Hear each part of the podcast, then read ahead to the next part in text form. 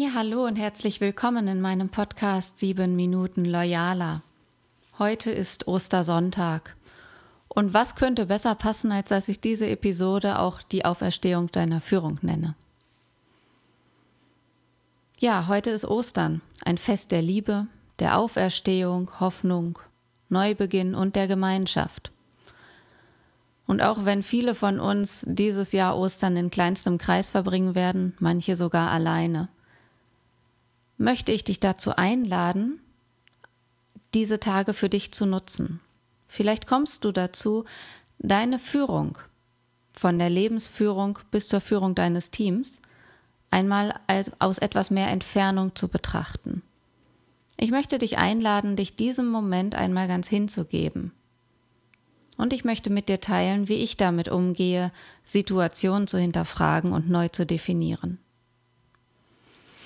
Ich habe vor einigen Jahren begonnen, mir die Frage zu stellen, wie ich wirklich leben will, mit wem ich mein Leben teilen will, was mir gut tut und was mir schadet oder das Leben schwer macht.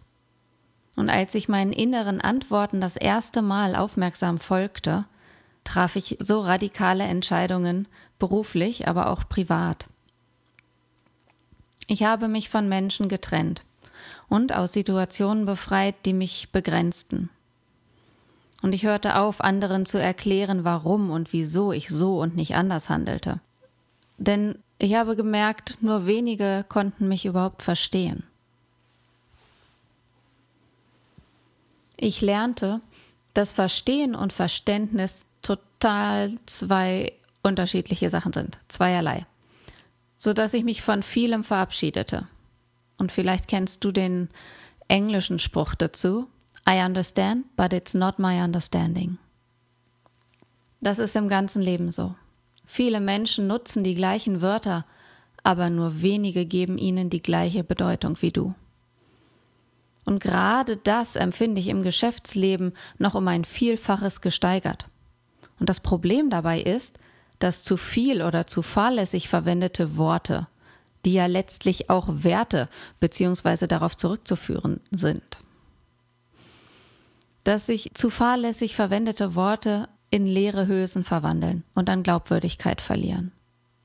Und das habe ich aber hunderte Male erlebt, als ich im Auftrag für Unternehmen schrieb. Leitlinien, Website-Texte, Mitarbeiterzeitungen und so weiter.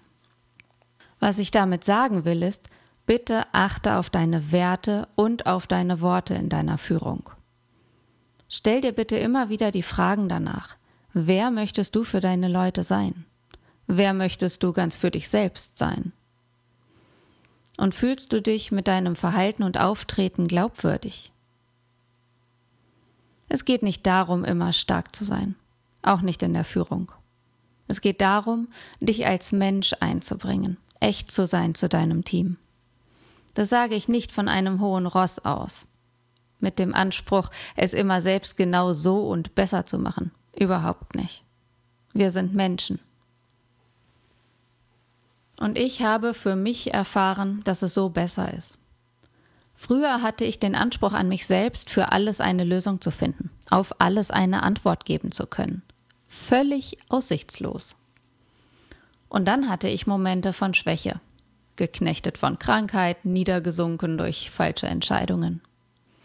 Momente, in denen ich gefühlt nichts mehr zu verlieren hatte.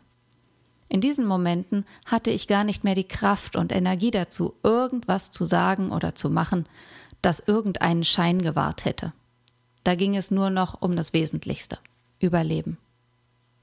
Und wenn du dich gerade in einer Situation befindest oder die durchlebst, in der es für dich ums Überleben geht, egal ob betrieblich oder menschlich, dann lade ich dich ein, dieses Osterfest zu nutzen. Sei echt und sei du. Was siehst du oder tust du, wovon du dich jetzt ein für allemal verabschieden willst? Wo möchtest du in deiner Führung Platz schaffen, um neue Wege zu gehen?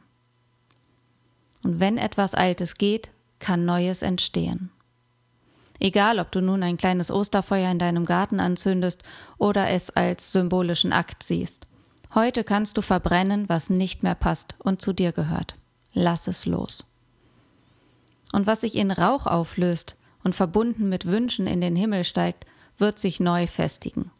glaub daran und glaub an dich. Goethe hat so schön gesagt, unsere Wünsche sind Vorgefühle der Fähigkeiten, die in uns liegen, Vorboten desjenigen, was wir zu meistern imstande sein werden. Daran möchte ich gerne anknüpfen.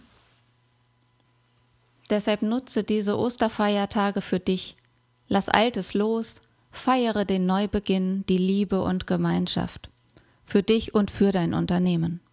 Lass Neues zu, jetzt ist genau die Zeit dafür. Ich wünsche dir drei Dinge für dich und für unser Land. Herz, Mut und Verstand. Hab schöne Osterfeiertage.